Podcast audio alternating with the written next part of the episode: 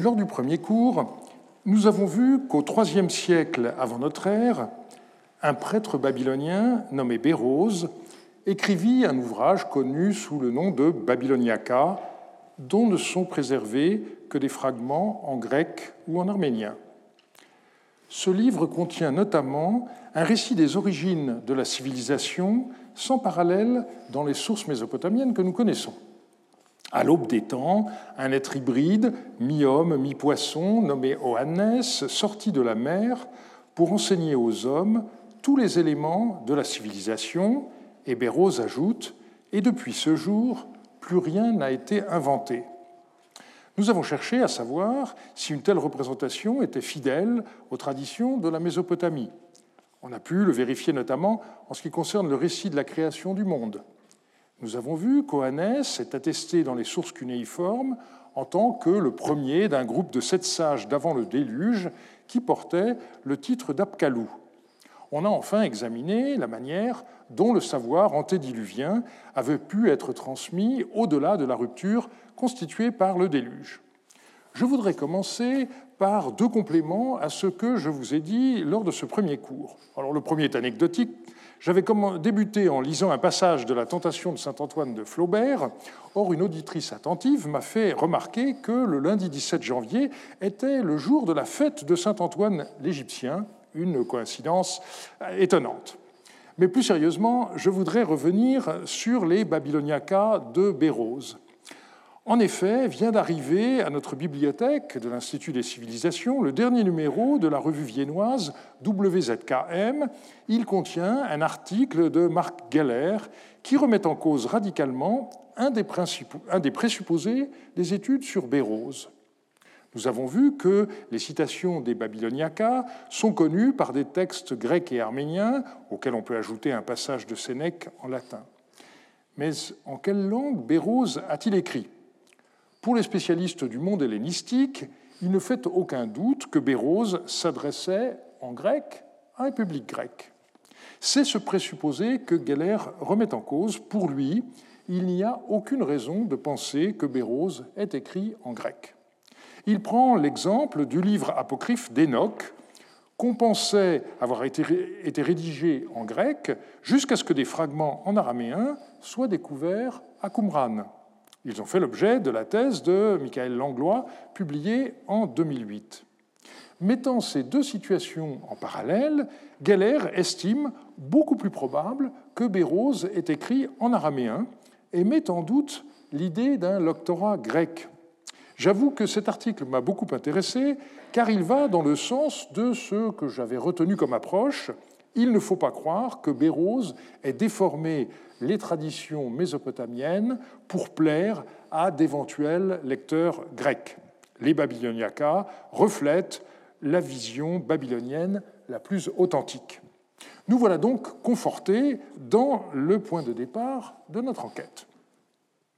Nous avons vu que les préoccupations chronologiques tenaient une part importante dans ce qui nous est parvenu de l'œuvre de Bérose, et je voudrais étudier dans le cours d'aujourd'hui la façon dont le temps était appréhendé en Mésopotamie.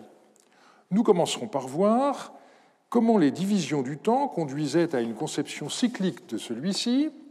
Nous essaierons ensuite d'analyser la manière dont l'écoulement du temps était ressenti par les habitants de l'ancienne Mésopotamie et nous finirons en étudiant les moyens qu'ils avaient de remonter dans le passé grâce à différents genres de textes. Le compute du temps en Mésopotamie était purement cyclique. Le calendrier était rythmé à la fois par le soleil, alternance des jours et des nuits, succession des saisons, et par la lune, compute du temps avec des mois lunaires. Pour les anciens, cet ordre résultait d'une décision divine. Nous examinerons d'abord les traditions relatives à l'irruption du temps, puis les différentes unités qui le rythment, jours, mois, années, avant d'aborder la notion cruciale pour notre enquête de retour au point de départ. Nous possédons un certain nombre de récits cosmogoniques qui montrent clairement la conscience qu'avaient les anciens Mésopotamiens du caractère contingent du temps celui-ci n'a commencé à se dérouler qu'à partir du moment où le cosmos a été créé. Il a donc existé une période antérieure à l'irruption du temps, ce que Gonzalo Rubio a appelé le temps avant le temps. Un texte présargonique, découvert à Tello par Cros et publié par Thureau d'Angin, l'exprime de cette façon. À cette époque, les dieux Enki et Nunki n'étaient pas vivants, le dieu Enlil n'était pas vivant, la déesse Ninlil n'était pas vivante. À cette époque, dans cette période primordiale, en ces temps anciens, dans cette période primordiale, le jour ne brillait pas, la lumière de la lune n'apparaissait pas. Il n'est pas aisé de décrire le néant, et l'auteur de ce texte a procédé par une accumulation de négations. N'était pas vivant, ne brillait pas, n'apparaissait pas. C'est l'organisation du cosmos qui entraîna l'irruption du temps dans le monde. Et dans la mythologie sumérienne, c'est au dieu Enki que la création du temps était attribuée. Je cite un passage de ce que Kramer a appelé Enki est l'ordre du monde. C'est toi qui nombres les jours, mets en place les mois, parachève les années, et quand chacune se clôt, expose au Conseil la décision exacte et déclare devant tous la sentence. Et un peu plus loin, toi qui rumines ordres et décisions, qui arrêtes à bon escient les destins, toi qui fermes, puis une lacune, jour, qui met les mois en place, qui fait arpenter le ciel aux étoiles dont tu connais le nombre. L'organisation du cosmos par le dieu Enki met en place les éléments qui permettent au calendrier d'exister. Et Enki était relayé dans cette tâche par la déesse Nisaba, à la fois responsable du grain et de l'écriture. À ce double titre, le compute du temps faisait partie de ses prérogatives, et on loue la déesse en ces termes, celle en présence de qui, sur la corde des nœuds indéfaisables, les jours se comptent au rythme de la Lune. De nombreux concepts que nous utilisons très fréquemment dans notre référence au temps nous semblent des évidences. Et pourtant, des notions qui nous semblent aussi naturelles que le jour ne se définissent pas en Mésopotamie comme dans la civilisation occidentale actuelle. La succession des jours est l'expérience fondatrice dans l'expérience du temps. C'est ce que nous montre l'épopée de Gilgamesh. Et je vous renvoie aux quatre conférences qu'a faites au Collège de France ma collègue Eva Kanchik-Kirschbaum de Berlin il y a deux ans et que vous pouvez voir ou revoir sur le site internet du Collège. Le passage qui nous intéresse se trouve à la tablette 11 de la version ninivite de l'épopée. Gilgamesh, souhaitant obtenir l'immortalité, demande à Utanapishti, le survivant du déluge, de lui raconter son aventure, espérant lui aussi gagner l'immortalité. Ayant achevé son récit, Utanapishti lance ensuite à Gilgamesh une sorte de défi. Je cite ici la traduction de Jean Bottero. Essaie seulement de ne pas dormir six jours et sept nuits d'affilée? Mais Gilgamesh était à peine assis, accroupi, que le sommeil l'enveloppa comme un brouillard. Et Utanapishti de s'adresser à sa femme Regarde-moi ce gaillard qui prétendait vivre sans fin. Le sommeil l'a soudain enveloppé comme un brouillard. Sa femme s'adressa à lui, Utanapishti le lointain. Secoue-le donc, cet homme, qu'il se réveille et qu'il reprenne route, s'en retourne en paix, qu'il passe la grande porte et qu'il rentre chez lui. Mais Utanapishti s'adressa à sa femme. Les hommes sont trompeurs. Celui-là voudra te duper. Prépare donc sa ration quotidienne de pain que tu déposeras à sa portée, et tu marqueras sur la cloison les jours qu'il dormira. Elle lui prépara donc sa ration quotidienne de pain, la déposant à sa portée, et marquant sur la cloison les jours qu'il passait à dormir. La première portion se durcit, la deuxième moisit, la troisième resta humide, la quatrième eut sa croûte blanchie, la cinquième se piqueta, la sixième rassit, la septième était juste à point lorsqu'il secoua Gilgamesh et que l'homme se réveilla. Et Gilgamesh de s'adresser à lui, Utanapishti le lointain. À peine le sommeil s'est-il répandu sur moi que tu m'as secoué et remis sur pied. Mais Utanapishti s'adressa à lui, Gilgamesh. Compte plutôt, Gilgamesh, compte tes rations quotidiennes de pain, et je te montrerai les jours que tu as dormi. La première est durcie, la deuxième moisie, la troisième reste humide, la quatrième a sa croûte blanchie, la cinquième est piquetée, la sixième racise, et la septième était juste à point lorsque je t'ai secoué et que tu t'es réveillé. Utanapishti estime que le compte des jours par des encoches aurait pu ne pas convaincre Gilgamesh sur la durée de son sommeil, mais l'état de plus en plus avarié du pain qui a été cuit chaque jour montre sans contestation possible que le sommeil de Gilgamesh a occupé six jours et sept nuits. Pour nous, le jour se définit du lever au coucher du soleil. De fait, un certain nombre de textes mésopotamiens évoquent lever et coucher du soleil dans cet ordre, comme ce texte médical. Si les deux tempes d'un homme lui font mal, du lever du soleil au coucher du soleil. La traduction lever du sommeil n'est pas littérale, l'acadien dit la sortie du soleil.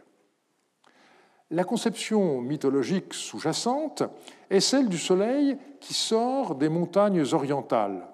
En effet, l'est de la Mésopotamie est barré par les montagnes du Zagros. On trouve dans la glyptique de très belles représentations de cette scène. Sur ce sceau d'époque paléo-acadienne, on voit le dieu soleil Shamash émerger des montagnes, tenant une scie dans sa main gauche, tandis que des rayons sortent de ses épaules. La scène est encadrée par deux divinités qui ouvrent les vantaux d'une porte dont le sommet est orné par des animaux. Contrairement à ce qu'on trouve souvent écrit, la scie que porte Shamash dans sa main gauche n'est peut-être pas l'instrument avec lequel il aurait scié les montagnes. Selon une hypothèse très intéressante de Christopher Woods, ce serait la scie avec laquelle le dieu a tranché les destins. Car c'est pendant la nuit que Shamash prend les décisions que les devins peuvent ensuite connaître en prenant les présages. Quoi qu'il en soit, la scie est devenue un des symboles avec lequel le dieu Shamash est souvent représenté. Il s'agit de ce que les Mésopotamiens appelaient une arme divine. L'idéogramme qui désigne le jour représentait au départ le soleil levant. Telle est la forme qu'on trouve dans les tablettes de l'époque d'Uruk vers 3000 avant notre ère. L'écriture pivota de 90 degrés vers la gauche et se segmenta, donnant naissance au signe cunéiforme classique qui désigne à la fois le jour, le soleil et ce qui éblouit, le blanc, qui, faut-il le rappeler, n'est pas une couleur. Le Soleil était par ailleurs conçu comme un disque shamshum.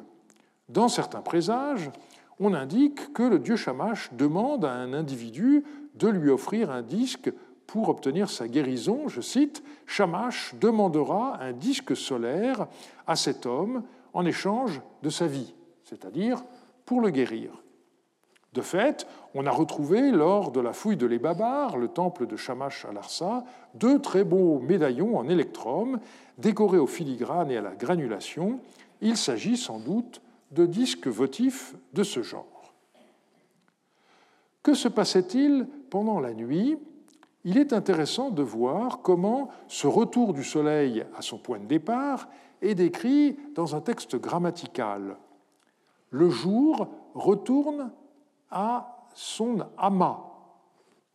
Ah, le mot ama désigne au sens propre la mère, la maman, et de ce fait aussi le point de départ, l'origine. Les Mésopotamiens, en bons platistes, pensaient que le Soleil, après s'être éteint, traversait la Terre de manière souterraine d'ouest en est pour réapparaître au même endroit que la veille, dans la splendeur de sa lumière renouvelée. C'est la raison pour laquelle le Soleil fut associé aux enfers, un point que je me contente de mentionner aujourd'hui. Du coup, ce point de repère temporel devient aussi un point de repère spatial, de la même manière qu'en français, on trouve les termes de levant et couchant pour désigner les deux points cardinaux, est et ouest.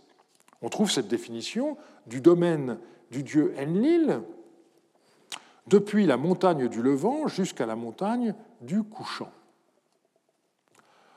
On a donc deux dieux, la Lune et le Soleil, dont l'alternance définit l'unité première du compute du temps, le jour. C'est ce qu'indique explicitement un texte mythologique sumérien, l'exaltation d'Inanna Ishtar. Je cite Au commencement, Anu, Enlil et Ea ont fait le partage des parts. Pour les deux dieux qui veillent sur les cieux et la terre et ouvrent la porte d'Anu, pour Nana Sin et pour Utu Shamash, par le jour et la nuit, il y eut deux parts égales. De la base des cieux jusqu'au sommet des cieux, on leur assigna leurs tâches quotidiennes. Comme des sillons se jouxtent se jouxtent toutes les étoiles du ciel, tels les bœufs, eux les dieux qui marchent devant, leur font prendre le bon chemin. Le problème se pose quand même de l'unité de temps jour. Pour nous, c'est une évidence, le jour commence à partir du lever du soleil. Mais en Mésopotamie, le jour commençait à partir du coucher du soleil. C'est ce que montre par exemple cette tablette très célèbre qui a été présentée comme un rituel, mais ce terme doit être réservé à des textes prescriptifs. Or, on a affaire ici à un document descriptif puisqu'il s'agit d'un compte de dépenses cultuelles à Larsa, daté de l'an 2 de Rimsin, donc de la fin du XIXe siècle. Ce bilan comptable couvre la période allant du 15e au 24e jour du 11e mois. Or, on remarque que les offrandes quotidiennes y commencent le soir, désignées en sumérien par A2 ou 4 Tena, mot à mot quand le jour fraîchit, en acadien lilatum. Le repas correspondant est en sumérien kinsig. On a ensuite le matin, en sumérien A2 Goudeux Ziga, en acadien Shertum, et le repas correspondant est Kin Nim. Voilà donc pour le rythme avec lequel les dieux étaient nourris une fois à la tombée de la nuit et ensuite au lever du soleil. Par ailleurs, il faut souligner que dans le calendrier mésopotamien, les jours n'avaient pas de nom. On comptait les jours de 1 à 30, d'où une ambiguïté qui a été étudiée par Daniel Fleming dans les archives de Marie. Quand on rencontre l'expression Ishtu ou 4 x faut-il comprendre depuis x jours ou bien depuis le temps? La solution dépend du contexte. Contrairement au français, l'acadien distingue le jour comme unité de temps, ou du jour qui s'oppose à la nuit. La nuit se dit mushum et le jour urrum. Différents moments de la nuit et du jour existaient dans la langue courante. Au sein de la nuit, on distinguait la soirée, lilatum, la nuit, mushitum, et l'aube, chertum, dans la journée, le petit matin était désigné par Katsatum, le froid, et la sieste par Mutslalum. De manière plus technique, la nuit et le jour étaient chacun subdivisés en trois parties dites veille, sumérien En-Nun, équivalent acadien, Matsartum, qui portaient chacune un nom. La première veille s'appelait Bararitum, la seconde Kablitum et la troisième Namaritum. On en trouve par exemple mention dans le compte-rendu d'un rêve, dans une lettre de Marie, un songe vu pendant la première veille de la nuit, Bararitum, est déclaré ne pas compter par un devin. De la même manière, un astrologue néo-assyrien précise au roi le moment où une éclipse de lune s'est produite, je cite, une éclipse s'est produite le 14 de Sivan, qui est le troisième mois, durant la troisième veille. L'interprétation de l'éclipse devra tenir compte du moment précis où elle s'est produite. Le jour était subdivisé en douze béroum, ce qu'on traduit généralement par double heure, mais ceci n'est pas important pour l'approche d'aujourd'hui. Et nous passons aux mois. En Mésopotamie, les mois reposaient sur le cycle de la Lune. À cause du genre en français, nous disons la lune, à cause des déesses de la lune, Sélénée chez les Grecs et Luna chez les Romains, nous pouvons être étonnés du fait que les Mésopotamiens considéraient la lune comme un dieu, appelé Nana en sumérien et Sin en acadien. Cela vient du fait que le croissant de lune ressemble à la corne d'un taureau, animal symbole du dieu Nana Sin. Dans le poème babylonien de la création, le dieu Marduk s'adresse à Sin en ces termes. Au début du mois, brille sur le pays, resplendis avec tes cornes pour marquer les six premiers jours. Au septième jour, ta couronne devra être à moitié. Au quinzième, à mi-mois, mets-toi en opposition au soleil, Shamash. Et quand le soleil Shamash te regardera de la partie opposée du ciel, diminue et décroît avec la même régularité au jour de la disparition, rapproche-toi de la trajectoire du soleil Shamash, afin que le quinzième jour, tu te trouves de nouveau en opposition au soleil Shamash. Le passage est une référence claire à la prérogative de l'astre de la nuit de mesurer le temps avec son cours cyclique mensuel.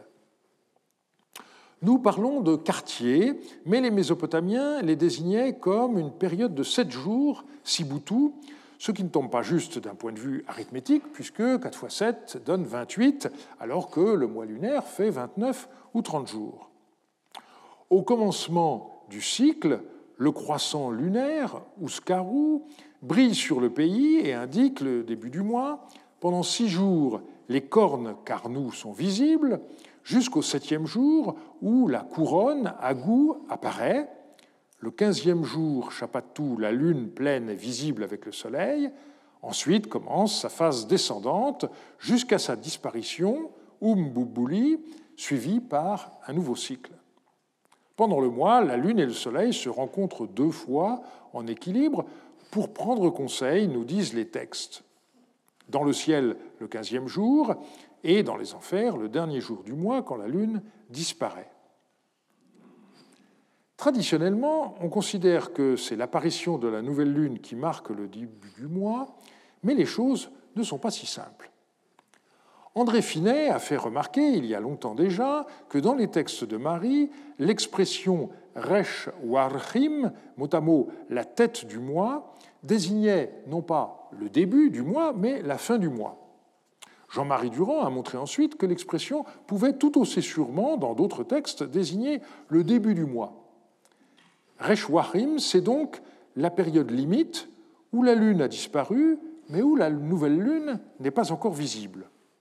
D'où l'argument d'Antoine Jacquet qui considère que le mois commence avec la disparition de la Lune, je le cite, le premier jour du mois tombe le premier jour où la Lune n'est plus visible, et il est suivi de peu de la Nanmurtum, jour de la réapparition de la Lune dans sa première phase. Le mois était calculé sur la base du mois lunaire réel, et faisait de manière variable et empirique 29 ou 30 jours. Fin de citation. Plus récemment, il a indiqué qu'il y avait deux manières de fixer le début du mois. Nous sommes habitués à considérer que c'est le moment où le premier croissant de lune apparaît, comme dans le calendrier hébraïque ou musulman, ce qu'on appelait en acadien Nanmurtum. Mais en Égypte ou dans la Grèce classique, le mois débutait au moment où la lune disparaît ce qu'on appelait en acadien Bibloum ou Bibboulum. Il semble assurer qu'à Marie, il en allait de même. Dans ce système, le mois durait donc 29 ou 30 jours après la disparition de la Lune, et la pleine Lune se produisait le 16 du mois. La tradition sumérienne du sud de l'Irak semble plutôt situer le début du mois à la Néoménie. Un autre débat a porté sur la durée du mois. Il est de fait que l'idéogramme qui sert à noter le mois est constitué par le signe du jour, oud, à l'intérieur duquel on inscrit le chiffre 30. Par ailleurs, le dieu lune est associé au chiffre 30. Faut-il en conclure que les mois avaient uniformément 30 jours? Selon certains auteurs, la durée irrégulière du mois lunaire aurait gêné les administrateurs qui auraient imposé un mois artificiel de 30 jours. Tel est notamment le point de vue qui a été développé par Michel Tenray, mais il m'a été possible de réfuter son argumentation. Je ne rentrerai pas dans le détail technique, vous renvoyant à l'étude que j'ai récemment publiée. Contrairement aux jours de la semaine, les mois avaient des noms. Je me contente de mentionner le phénomène, car ici, nous entrons dans une question qui a donné lieu à une littérature considérable, celle des calendriers. Limités au départ à une ville et son environnement immédiat, ils ont eu tendance à recouvrir des espaces de plus en plus vastes en fonction de euh, l'histoire politique. Je vous renvoie au livre qui vient de paraître sous la direction de Shigeo Yamada et Daisuke Shibata. Ce sont les actes d'un colloque qui s'est tenu à l'université de Tsukuba au printemps 2016 et qui est accessible gratuitement sur le site de son éditeur. Le mois connaissait-il des subdivisions analogues à nos semaines? En règle générale, la réponse est négative. La seule exception connue est celle de l'Assyrie dans le premier quart du deuxième millénaire. On y rencontre en effet une période de temps nommée Hamushtum en paléo-assyrien. La littérature sur ce sujet est abondante et l'accord n'est toujours pas fait. On avait pensé à une période de cinq jours pour des raisons étymologiques, mais cela s'est révélé impossible. Certains ont proposé une semaine de sept jours, d'autres de dix jours, d'autres encore d'un quart de mois, ce qui donnerait 48 Ramouchtoum en une année. Ce qui rend la chose pour nous étrange, c'est que chaque Ramouchtoum portait le nom de deux personnes, et de fait, les documents de la pratique citent ainsi des dates. Pour qu'on puisse s'y retrouver, cela suppose des listes très bien tenues, seules quelques-unes nous sont parvenues.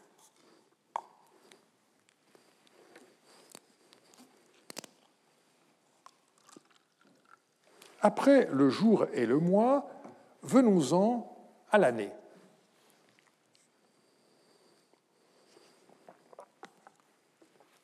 Dans le champ de l'Enuma Elish, la tablette 5 indique comment le dieu Marduk, fixant les astres dans le ciel, créa en même temps le compute du temps. Je cite ici la traduction récente du passage par Nelot Ziegler.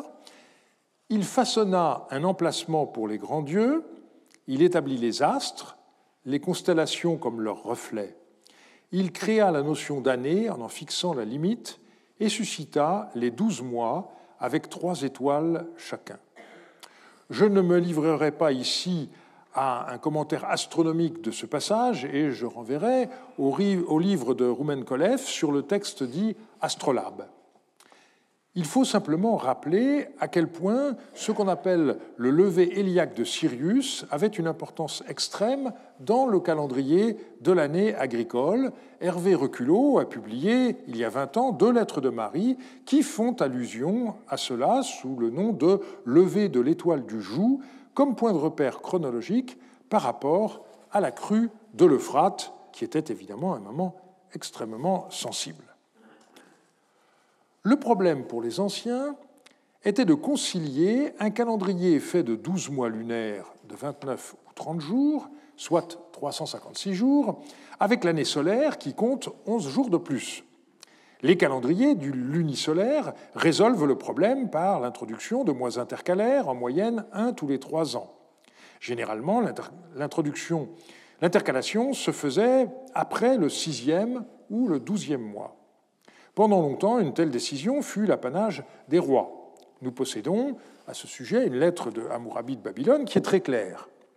Cette année doit avoir un mois supplémentaire. Le mois qui vient doit être écrit Kin Dingirinana de Kamma, autrement dit, le deuxième Kin Inana, c'est-à-dire le mois 6 bis dans notre compute la lettre poursuit, et au lieu de l'ordre de faire arriver la taxe Igisum à Babylone le 25 du mois d'Oussis Koutrois, c'est-à-dire le mois 7, elle doit arriver le 25 du mois Kin de Kamma. Le but de cette lettre était d'indiquer qu'en dépit de l'intercalation d'un mois supplémentaire, la taxe devait être payée au moment initialement prévu et non un mois plus tard. Pas de délai de grâce. Et de façon significative, ce texte, qui est le plus ancien que nous possédions à propos de l'intercalation, est de nature fiscale, ce qui est une situation très classique dans l'histoire des calendriers. Ce n'est qu'au premier millénaire que fut découvert en Mésopotamie ce qu'on appelle le cycle de Méton, d'une durée de 19 ans, qui permettait une intercalation régulière. Les années de rang 3, 6, 8, 11, 14, 17 et 19 comportaient 13 mois, ce qui permettait de faire coïncider les calendriers lunaires et solaires, le décalage n'étant que de un jour au bout de 312 années. Nous trouvons naturel la division de l'année en quatre saisons, mais c'est parce que nous sommes dans la zone tempérée de l'hémisphère nord. Pour les Mésopotamiens s'oppose avant tout l'été, Emesh en sumérien, Ummum, littéralement la chaleur en acadien, qui va de l'équinoxe du printemps à l'équinoxe d'automne, et l'hiver, Enten en sumérien, Kutsum, mot à mot, le froid en acadien. En témoigne l'un des tensons de la littérature sumérienne, ces sortes de dialogues où deux réalités opposées sont personnifiées et s'affrontent, chacune affirmant qu'elle est plus utile que l'autre. On connaît ainsi le débat entre deux instruments agricoles, la houe et l'arère, ou entre deux arbres, le tamaris et le palmier, de la même manière, on a un débat entre deux saisons opposées, l'été et l'hiver. Et je terminerai ces considérations sur l'année avec la question du moment où on fixait son, début. La plupart des calendriers situaient ce début à l'équinoxe de printemps, mais d'autres à l'équinoxe d'automne. Nous avons déjà vu que le Soleil, après son coucher à l'ouest était censé retourner à son point de départ à l'est. Je vous rappelle le texte grammatical que j'ai cité tout à l'heure. Ou 4 Amabi chez 3, Guy 4 à chez 3, jusqu'au retour du jour à sa mère, c'est-à-dire à son point d'origine, autrement dit, jusqu'au lever du soleil. On trouve dans la légende sumérienne de Lugal Banda, à la ligne 258, ce passage les jours passèrent, les mois s'allongèrent, l'année revint à son amas. Littéralement, amas désigne la mer et Klaus Wilke avait traduit en mot à mot Das Jahr kehrte zu seiner Mutter zurück. L'année revint à sa mère. Mais ça n'a évidemment pas grand sens. Il faut ici comprendre Ama également comme le point de départ, l'origine. Pour que l'année puisse revenir à son point de départ, nous l'avons vu, il fallait que tous les trois ans environ soit introduit dans le calendrier un mois supplémentaire. Or, ce mois intercalaire est parfois décrit comme dirrum. Par ailleurs, il existe un mois d'ararum qui signifie intercaler un mois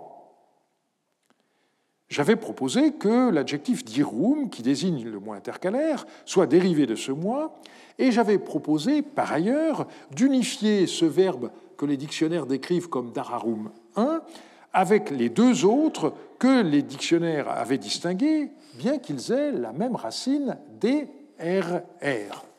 L'un a été traduit laisser aller librement, mais il signifie en réalité revenir à son point de départ, revenir à son statut intérieur, comme je l'ai montré dans un article déjà ancien. Et le troisième verbe, s'enrouler, se dit à propos de l'enroulement d'un cocon. L'insecte qui s'enveloppe dans son cocon effectue en effet un mouvement de retour à son point de départ de la même manière que l'introduction d'un mois intercalaire permet à l'année de revenir à son point de départ. Et j'ouvre ici une parenthèse, j'ai été euh, désolé, pour dire le moins, de voir que dans le tout récent volume D du supplément au dictionnaire acadien, ma proposition avait été ignorée et la séparation des verbes d'Ararum 1 et 2 maintenue. Et la traduction qu'on trouve euh, d'une incantation, Cusas 32-32, n'a guère de sens. Le verbe d'ararum ne signifie pas dans ce passage que les animaux courent librement, mais qu'ils retournent vers leur mère, respectivement les veaux vers les vaches et les agneaux vers les brebis. Nous reviendrons sur cette question lors du cours du 21 février.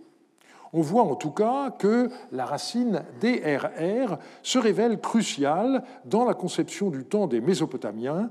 Elle décrit bel et bien un mouvement de retour au point d'origine. Il y a bien l'idée que le temps est cyclique, chaque jour le soleil revient à son point de départ, chaque mois la lune se renouvelle, chaque année le ciel, retrouve la même constellation d'astres, nous verrons par la suite à quel point cette conception d'un ordre cosmique immuable, qui revient régulièrement à son point de départ, a eu une profonde influence sur les Mésopotamiens, les empêchant d'envisager toute notion de progrès. Nous n'avons pas, s'agissant de la Mésopotamie antique, d'autobiographie, ou encore moins de journaux intimes, qui nous donneraient des indications sur les représentations mentales du temps. Mais nous disposons de nombreux textes d'archives, notamment des lettres. Peut-on, à partir de leurs données, arriver à analyser la façon dont les anciens Mésopotamiens ressentaient le temps dans leur vie quotidienne? On peut se livrer à une analyse des points de repère chronologiques qu'on trouve dans ces textes. Couramment, on compare la situation avec celle qui existait l'année d'avant, Shaddakdam, comme dans cette lettre euh, dont l'auteur écrivit au roi de Marie, les pâtres m'ont pris à partie en disant L'an dernier, on a parqué les ovins à Tsuprum et les reproductrices n'ont pas mis bas d'agneau à l'automne. Or maintenant, on va les conduire à Tsuprum pour les confier à des bergers. Les reproductrices ne mettront bas nul agneau d'automne. Ici, l'évocation de la situation passée sert de repoussoir. Il ne faut pas agir de la même manière que l'année dernière, sinon les mêmes causes produiront les mêmes effets. De tels exemples du rappel de la situation préexistante existent par dizaines. Dans les contrats, les noms d'années des documents antérieurs sont parfois cités, et l'on voit que, lors de procès, on remontait parfois fort loin dans le temps. Dans les archives privées, les titres de propriété, transmis de génération en génération, pouvaient facilement remonter à plus d'un siècle.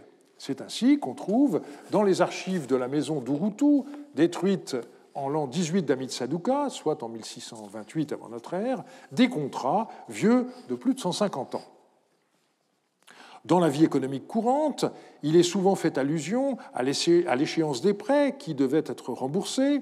Elle était le plus souvent fixée de façon vague, le jour de la moisson. Parfois, on a des échéances qui se font au moyen du nom de mois, et on notera l'insistance sur le temps écoulé lorsque le débiteur exagère, comme dans cette lettre d'un marchand paléo-assyrien. Au lieu de dix jours, deux ou trois mois se sont écoulés. Ou pire encore, au lieu de deux ans, c'est de onze ans que tu as dépassé ton échéance. Parfois, on fixe un terme par rapport au futur. On trouve ainsi dans un contrat de mariage cette clause Si d'ici trois ans Ishtar Lamassi ne voit pas de bébé, il pourra acheter une esclave et l'épouser. Il est ici question de la possibilité pour le mari d'avoir une épouse secondaire au cas où sa première épouse ne lui donne pas d'enfant.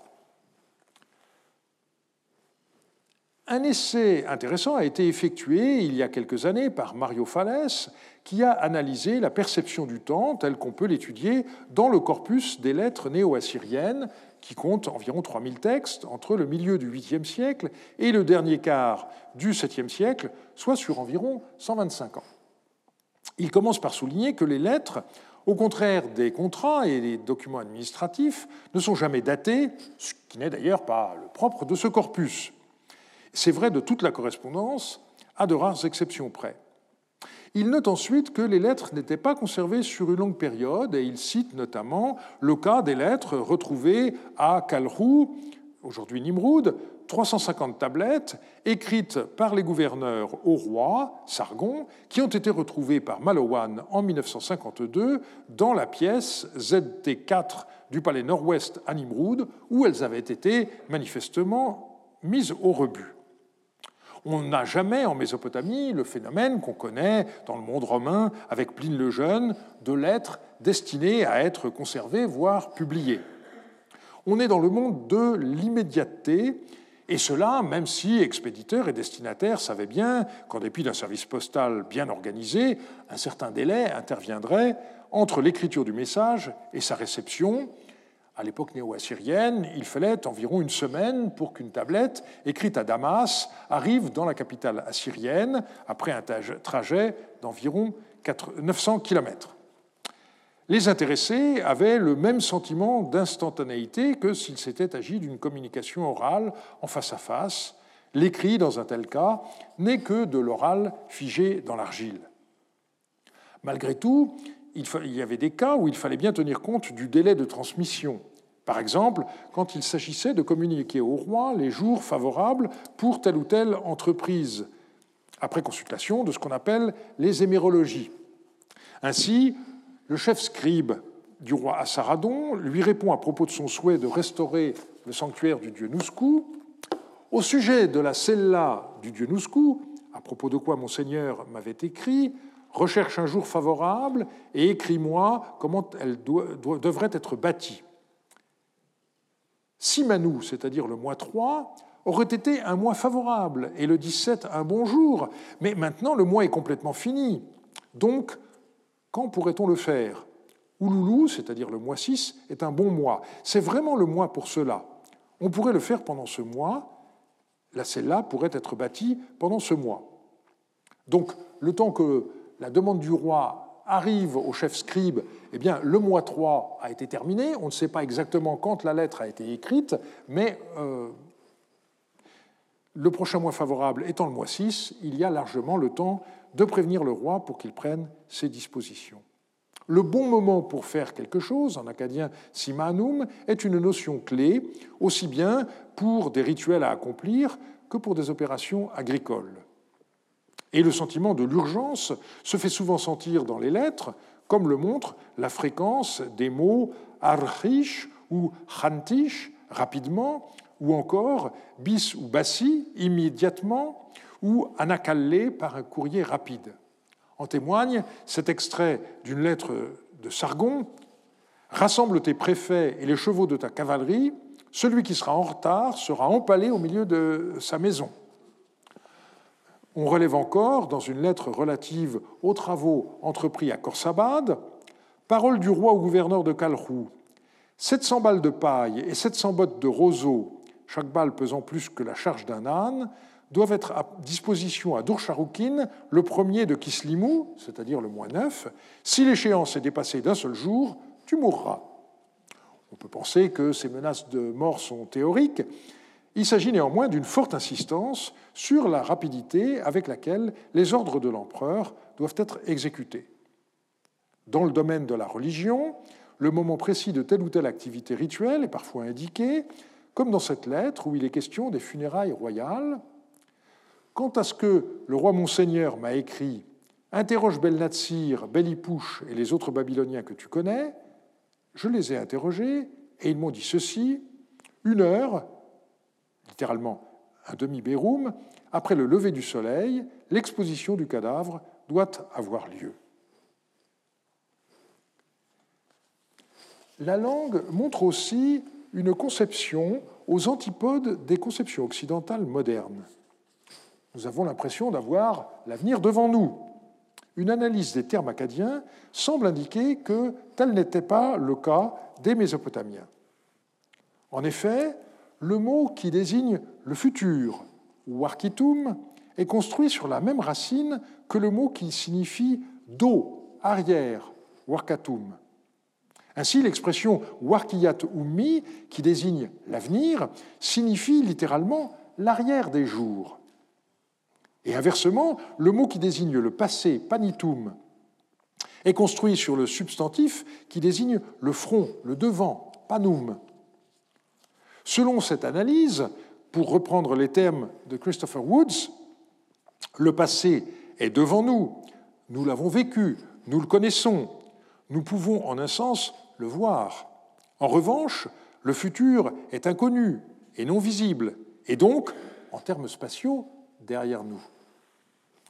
Une telle analyse a été remise en cause par Gonzalo Rubio à partir de la langue anglaise. Je le cite, Cette analyse comporte toutefois un malentendu. En anglais, nous disons que le passé a eu lieu avant le présent, before the present, et la, préposition before contient clairement le terme germanique pour front. De même, nous disons que le futur vient après le présent, after the present, et la préposition after est apparentée au gothique aftra, do, arrière. Donc, pour euh, Rubio, il en va de même euh, en anglais qu'en acadien. Mais je ne suis pas sûr que cette objection soit très pertinente dans la mesure où elle repose sur des étymologies savantes qui n'ont rien d'évident. Tel n'est pas le cas des langues sémitiques, dans lesquelles le locuteur est parfaitement conscient de l'appartenance des mots à une même racine. Il me semble donc que cette idée d'une vision rétrograde de la progression dans le temps est à conserver.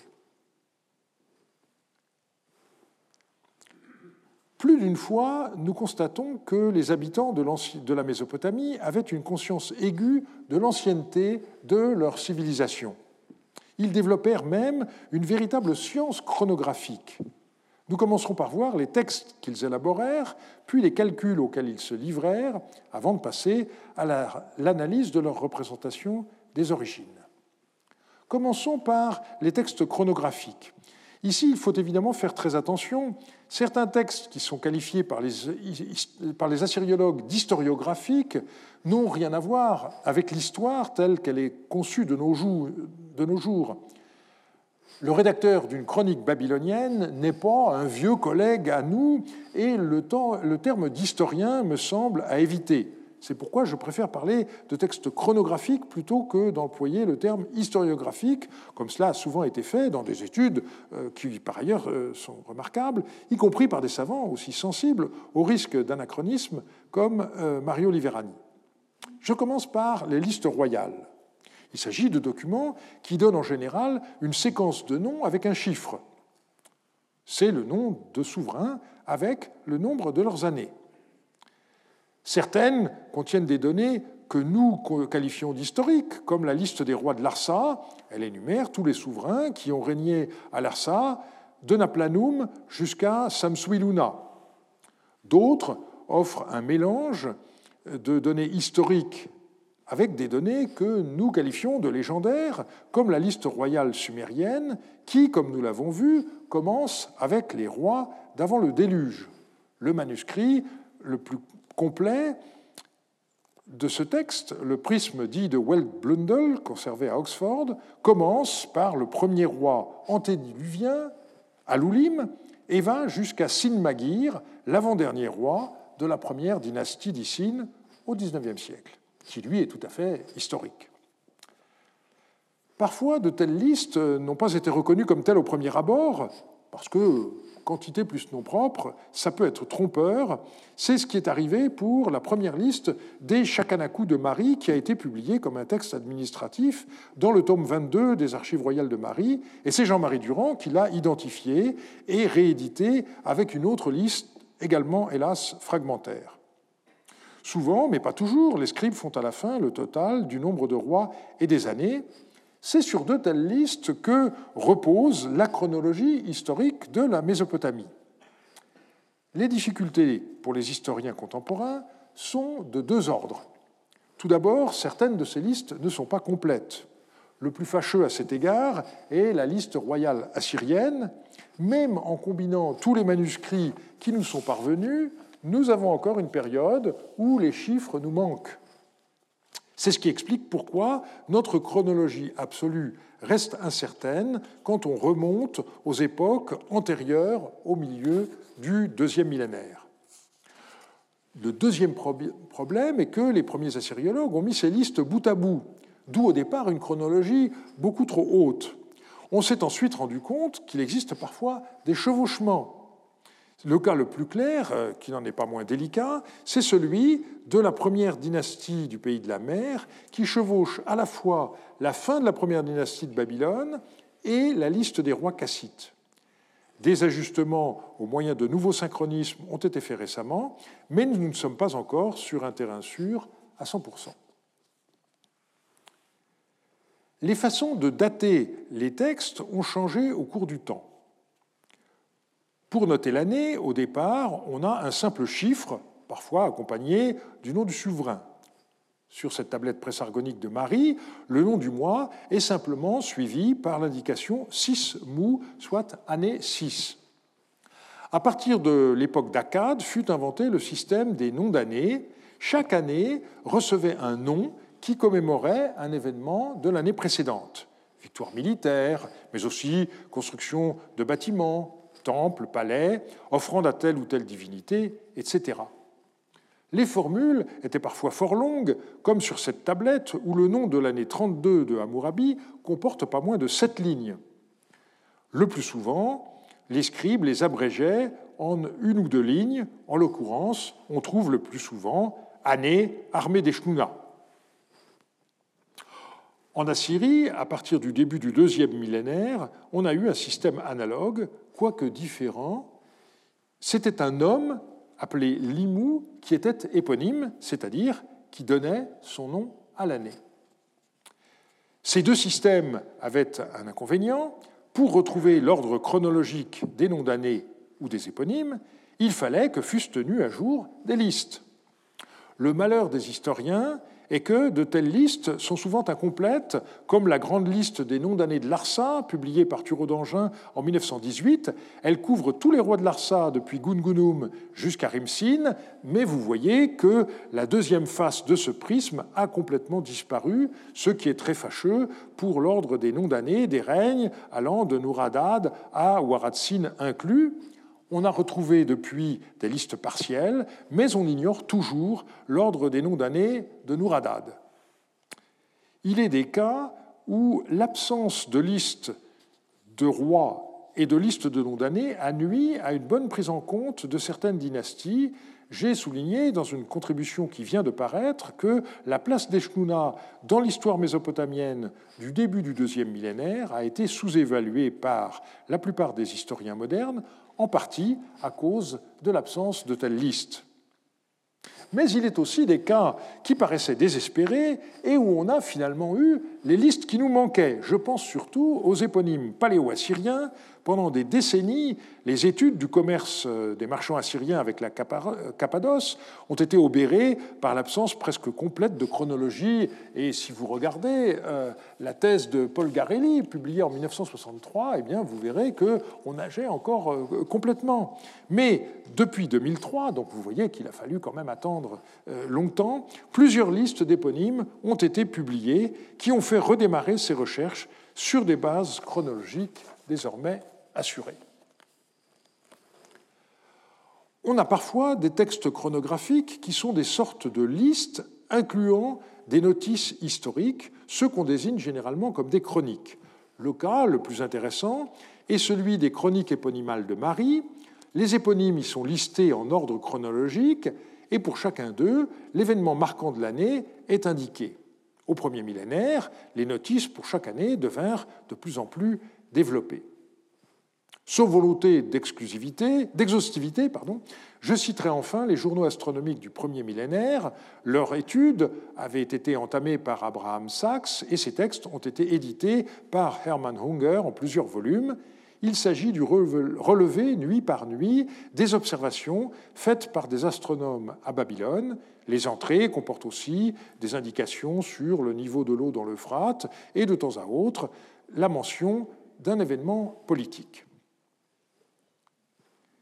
il arrive que dans leurs inscriptions, les rois donnent une indication de la période de temps qui s'est écoulée depuis tel ou tel événement. C'est ce que la tradition assyriologique désigne du mot allemand Distanzangaben. On peut reprendre ici un exemple célèbre.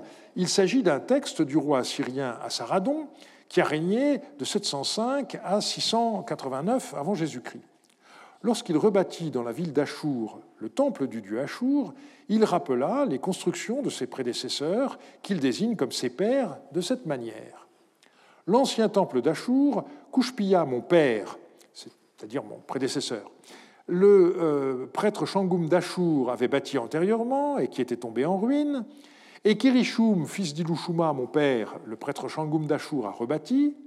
126 ans passèrent et il redevint une ruine et Shamshi Hadad, fils d'Ilou-Kapkabi, mon père, le prêtre Shangoum d'Achour, le rebâtit. 434 ans passèrent, et ce temple fut détruit par le feu.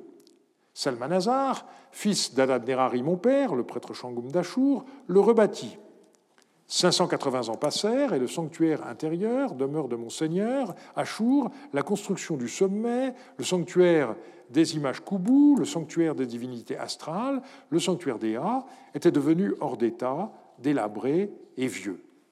Or, on a retrouvé une inscription de euh, Salmanazar Ier, roi du XIIIe siècle, relative à ce même temple.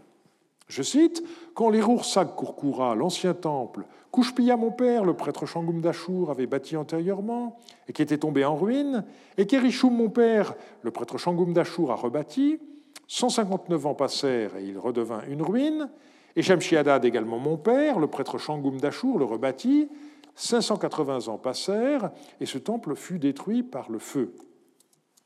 On voit que, pour l'essentiel,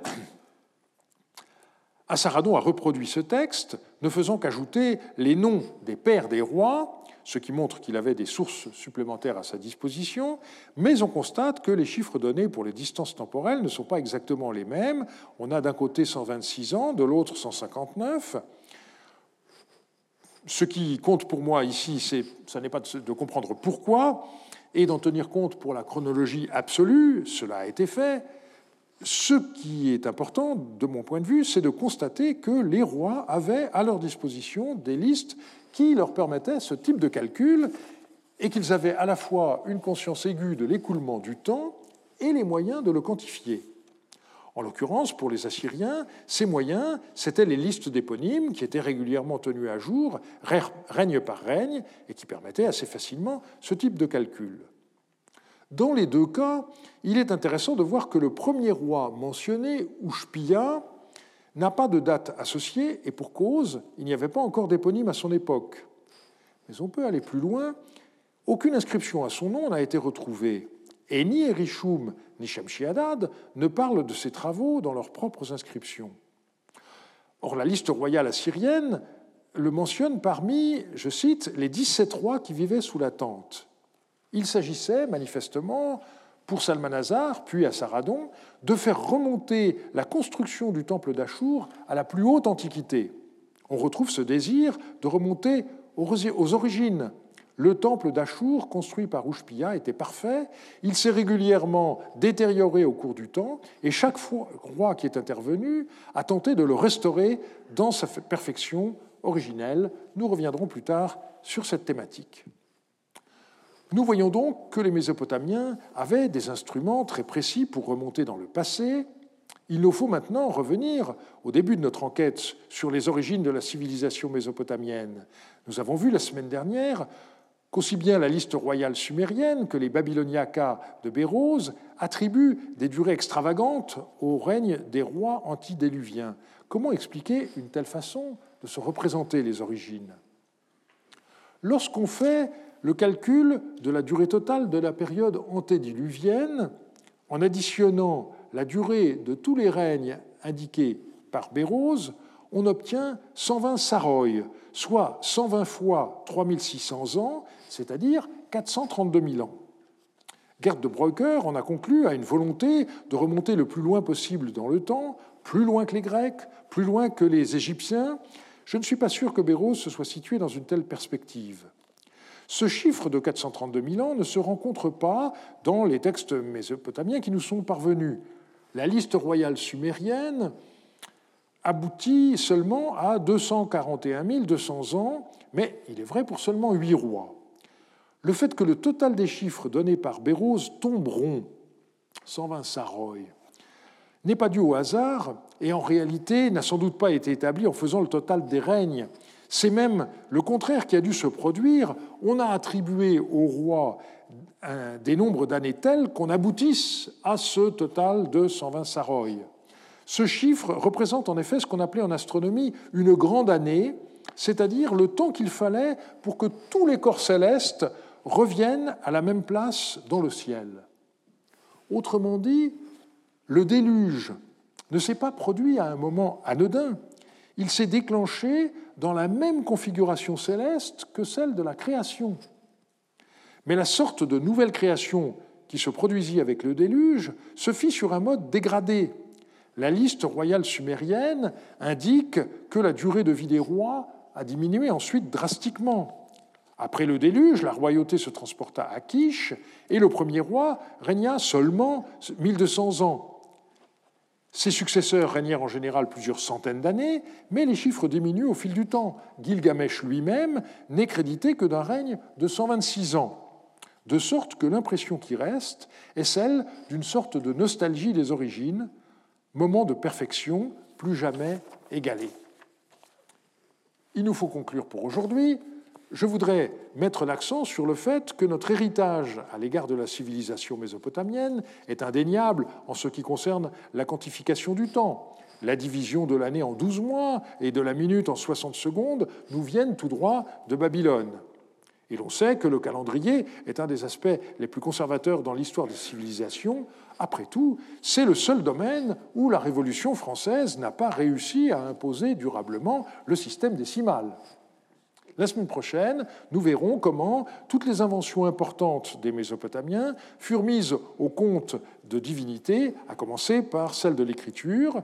Nous étudierons le processus de transmission des textes du troisième au premier millénaire, en aboutissant à des catalogues dans lesquels les œuvres étaient attribuées au dieu Enki ou à des figures fameuses du passé, comme les sages Apkalou. Je vous remercie de votre attention.